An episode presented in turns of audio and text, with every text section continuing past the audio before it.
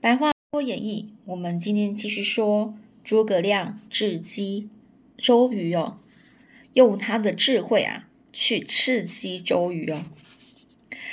那上次呢，我们就讲到，就是嗯，周瑜呢是好奇的问哦，呃，你说派两个人就可以让曹操退兵，这两个人到底是谁呀？哦，那这个。诸葛亮呢？诸葛亮就开始说了：“我隐居在隆中时，就听说曹操造铜雀台，便是为了甄选天下美女，以藏于其中。而曹操这好色之徒，早听闻江东乔公有两个女儿，一名大乔，一名小乔，都有沉鱼落雁、闭月羞花之貌，因此。”曹操曾发誓：一要扫平天下，以完成帝业；二要得到江东二乔，以长于铜雀台上，陪他享呃陪他乐享晚年啊。前面呢在讲说，这个诸葛亮就在讲说，我隐居哦，就是我当时候呢，在这个在山里哦，就是在住在一个隆中的时候，我就听说哦，这曹操呢，他呢就有建造铜雀台哦。他为什么要建铜雀台呢？是因为呢，他要去找那些天下的所有的美女啊，把这些美女就呃长，就是呃让他们住在那个铜雀台那个建筑里面哦。而这所以呢，这铜雀台你可以想象是非常华丽的一个宫殿哦。而这个曹操这个好色之徒啊，也就是说，这个曹操是一个很很爱好女色的人哦。早就听闻呐，这个曹操早就听说过江东的乔公哦，乔公就是姓乔的这个呃人家啊，这个一个老爷啦，应该就是一个有钱有名的人哦。他呢有两个女儿哦，一个叫做大乔，一个叫小乔，都有沉鱼落雁、闭月羞花，也就是说，也是很漂亮啊。哦，就是啊，形容呢这女子呢是非常美丽哦，容容容貌非常娇美的。的样子啊，因此呢，曹操呢曾经发誓哦，哦，第一个呢扫平天下，完成这个成帝业，就是自己称帝的这个伟业哦。二呢就是要得到这个二乔哦，也就是大乔跟小乔这两个女人哦，然后呢把他们呢就就是让他们在这个铜雀台里面呢陪着他，然后去享乐啊，然后让他就是。呃，乐享晚年，就是因为他那时候这个曹操有年纪的了，大概是老年人。那时候古代人的老年人，大概五十几岁就是老年人哦。干脆呢，哦，还要说这次啊，所以这次曹操啊，挥军南下，说好听啊，是想扫平江东啊，实际上是为了大小二乔啊。干脆请孙将军去找乔公，以千金买下大小大小二乔。再差人呢，将他们送给曹操。到时呢，曹操一高兴啊，自然就会班师回朝了。这一计好比范呃范蠡哦，范蠡把西施献给吴王夫差的这个这这个一样的状况啊。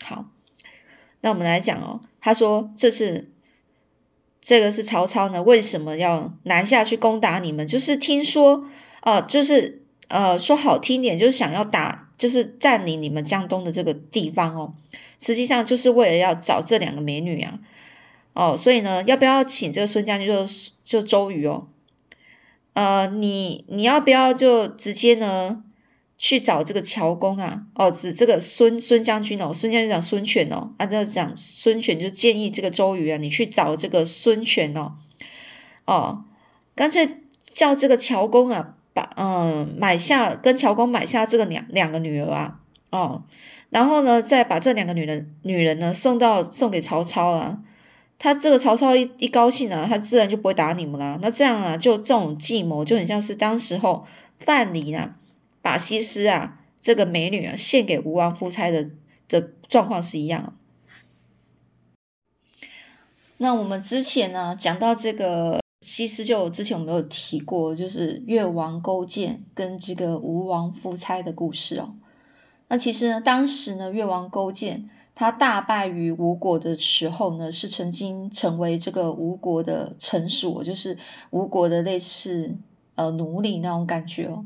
为了那为了要报复这个吴王夫差呢，这个文种还有范蠡啊这两个臣子啊，就是父武那个越王勾践臣子呢，建议的勾践啊，就干干脆就献上美女哦，去迷迷惑夫差哦。那其中呢，就是有西施啊。那这勾践呢，呃，就请人啊教这个西施呃歌舞啊，然后还有弹弹琴啊，哦。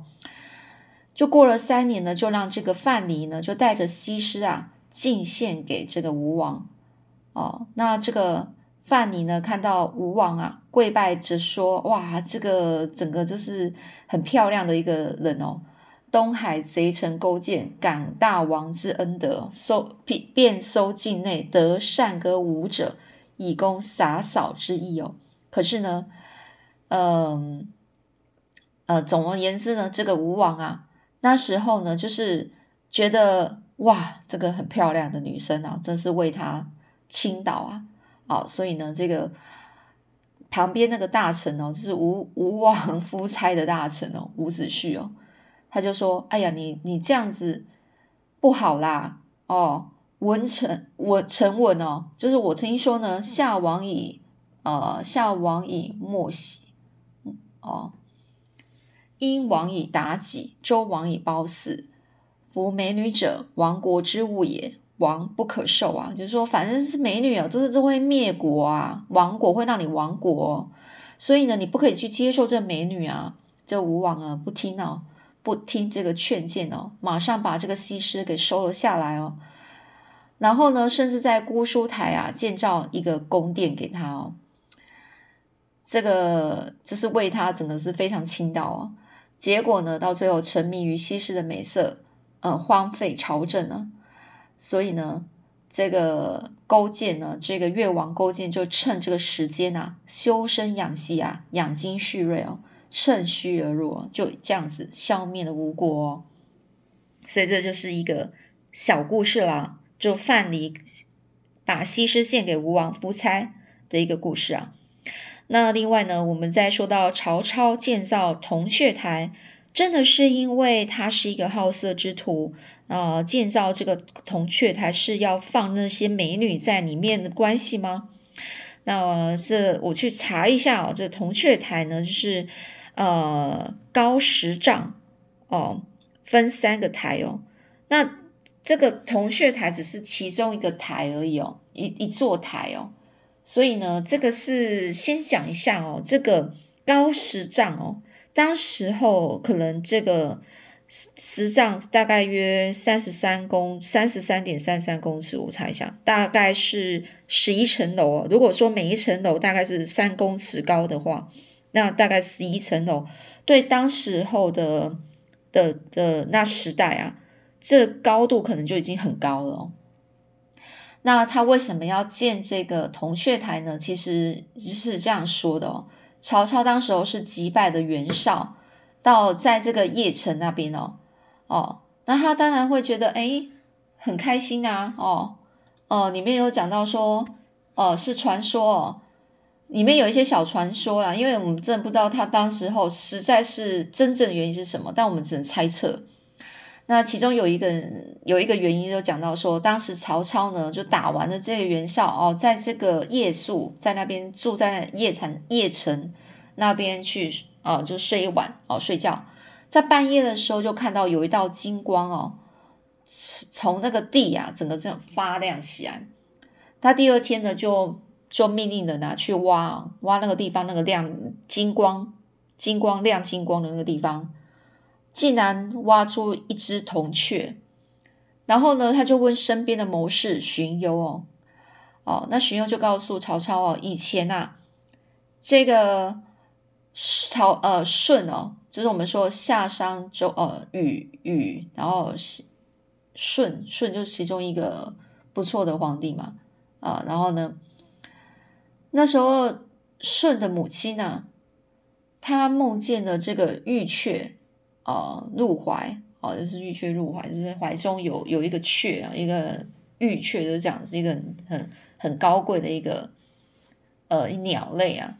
然后呢，而得现在，所以呢，他是因为梦到这个玉雀，然后怀了这个怀孕，然后生了这个舜哦。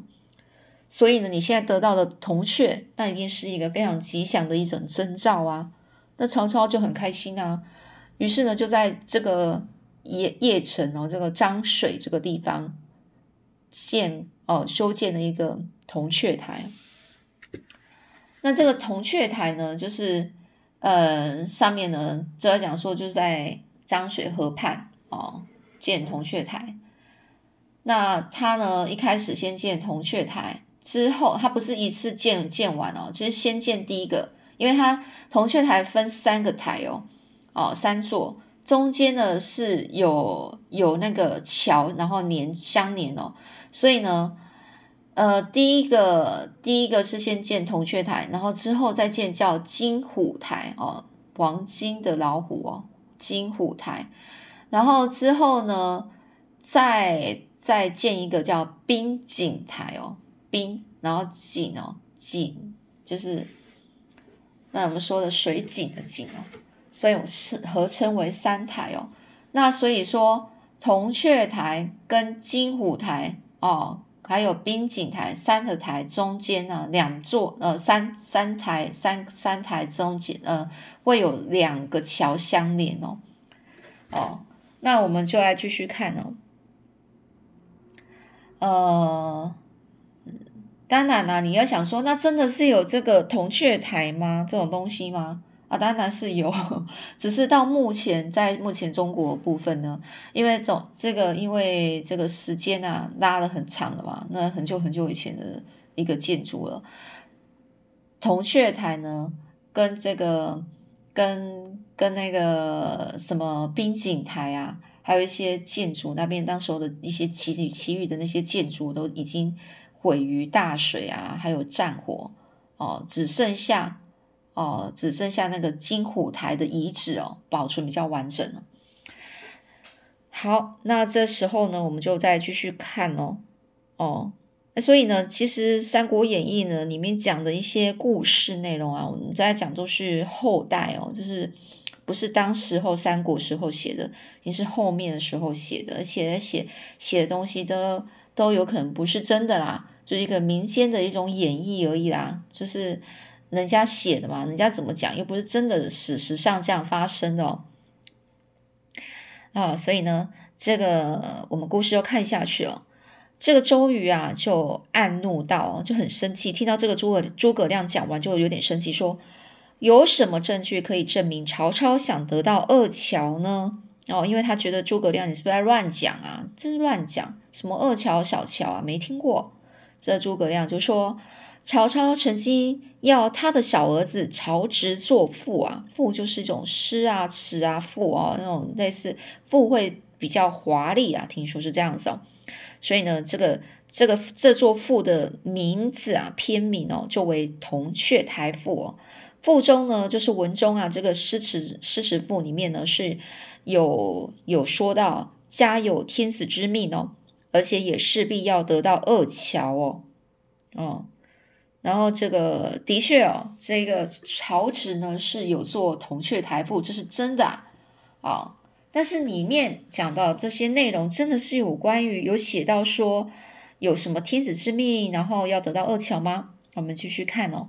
这周瑜呢，似乎仍然是怀疑怀疑哦，这些可能都是赵诸葛亮自己编派出来的，就自己编的，不相信啊。所以就说，那这篇赋文，先生你还记得内容吗？能不能请先生再吟诵一遍呢？就是你就直接跟我说里面的诗词的内容吧。哦，赋词的内容啊，那他就开始讲啊，哦，开始背了。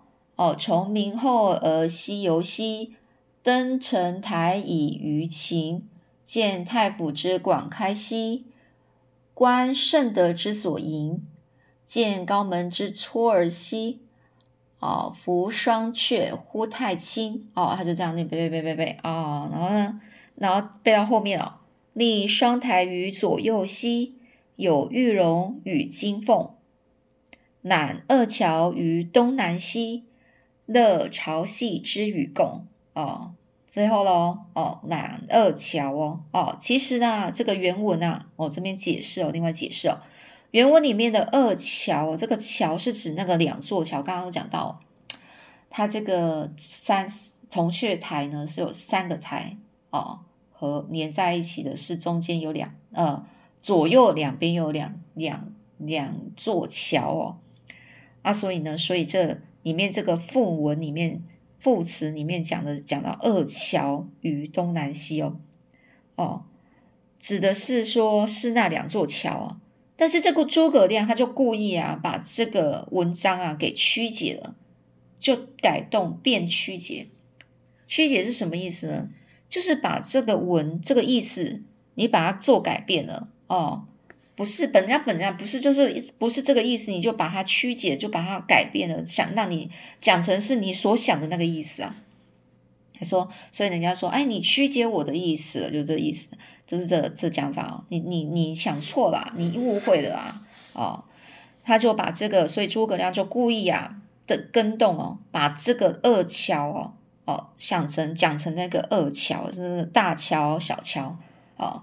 大桥小桥的桥是没有那个木字旁的，然后这个文中的这个二桥啊是有木字旁的哦，这个就是这个呃曹植所做的这个词呃副词里面讲的这个二桥是有木字旁的桥哦，是真正是在那两座桥哦，那所以呢，用以证明呢曹操企图要夺取大小二桥哦，所以呢。但但是周瑜并不知情哦，当时候这个周瑜他不知道，哦，那当然呢，事实上人家会觉得说他怎么可能不知道，对不对？哦，好，那这只是一个故事啊。因此呢，当周瑜听完听完这个诸葛亮的吟诵，他就勃然大怒的离开了座位，指着北方说：“曹操这老贼人欺人太甚哦！”也就是说。勃然大怒，就听完周这个周诸葛亮所唱讲完的解释完之后，他就很生气啊，非常生气啊。那诸葛亮急忙啊起身哦，就劝周瑜啊，别动怒啊，别生气啊，就说以前匈奴也经常呃侵扰边境，皇上都可以把汉家公主送去和亲啊，哦，现在只不过是两名民间女子。难道孙将军也会逆袭？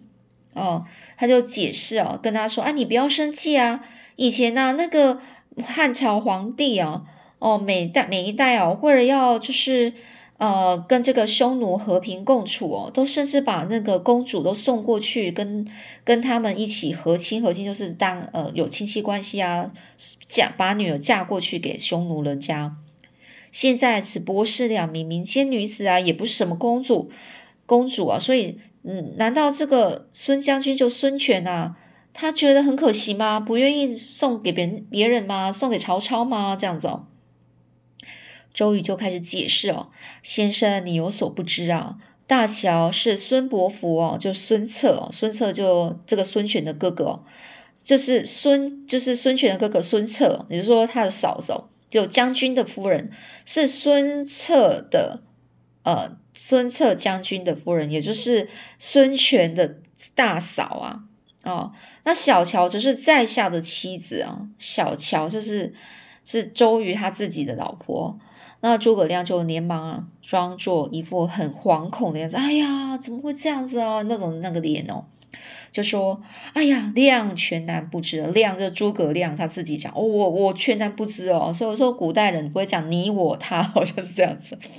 亮全然不知，才会说出这样荒诞、荒诞不经的话，实在该死，实在该死啊！哦，荒荒诞、荒诞不经哦，这荒诞不经的在讲什么呢？就想说，呃，他讲的话，还有或者是你看到的文章啊，就是呃不合情理啊，很荒唐哦，哦，所以人家讲。哎，我在讲这些乱七八糟的话，真的是不好，真的是该死该死啊！这周瑜很气愤哦，就说：“我跟曹操那老贼啊，势不两立哦，势不两立。”就讲什么意思呢？哦，就来讲说：“哦，我发誓啊，就跟他这跟那个曹操啊，就没有他就没有，有他就没有我哦，有我就没有他。”表示呢，这这之间啊，非仇恨很深哦。所以势不跟你势不两立哦，就跟你啊，就是没办法好好相处了啦，哦，误会很深哦，而且仇恨非常的严重哦。这诸葛亮啊，就仍然是很假意哦，阻挡哦，说假意阻挡就是很假啊，然后就故意说，哎，还是要三思而行啊，以免日后后悔呀。哦，三思而行，就说，哎呀，你先不要那么生气，你还是要。呃，反复再三的去想一下，我们做事要谨慎啊，想多点次，然后考虑之后，我们再来行动嘛。哦，这以免日后你会后悔啊。这周瑜啊是意志坚定啊，意志坚定就非常确定的说啊，我受伯服的托付啊，哪还有投降曹操的道理？刚才那番话是故意想试探先生的。我自回来后便有北伐的决心。还希望孔明能助一臂之力哦。就讲什么呢？周瑜就很很意志坚定，就非常坚定的说什么呢？就说我受伯服的托付啊，伯服就是讲这个呃孙权哦，孙权哦哦孙策啊哦，就是讲孙策，也就是孙权的哥哥孙策哦，我受到孙策的托付啊。哦，就是说这个孙策就是都已经去世了嘛，他死之前可能有把他的一些老婆孩子啊托付给他比较呃可以帮他帮助他，就是呃可以有责任扛责任的人哦，所以呢，我就说我受了这个孙策的托付，我怎么可能会投投降曹操呢？刚才我说的那些是故意要试探你的啦。我其实回来之后，我就很有北伐的决心。北伐就是往往北去攻打，就是就是攻打曹操的意思哦。我还希望孔明哦，孔明就是诸葛亮，我还希望诸葛亮你能够帮助我一臂之力，助我一臂之力就帮我。然后呢，这周瑜并表示啊，第二天见孙权就会建议孙权即刻起兵对抗曹操啊。好啦，你看我们今天讲这个，其实讲的。一些一些很有趣的啊，我觉得这一这这一个里面讲的这个周瑜还蛮好笑的哦，哦，好，我们下次呢再继续说后面故事又是怎么样呢？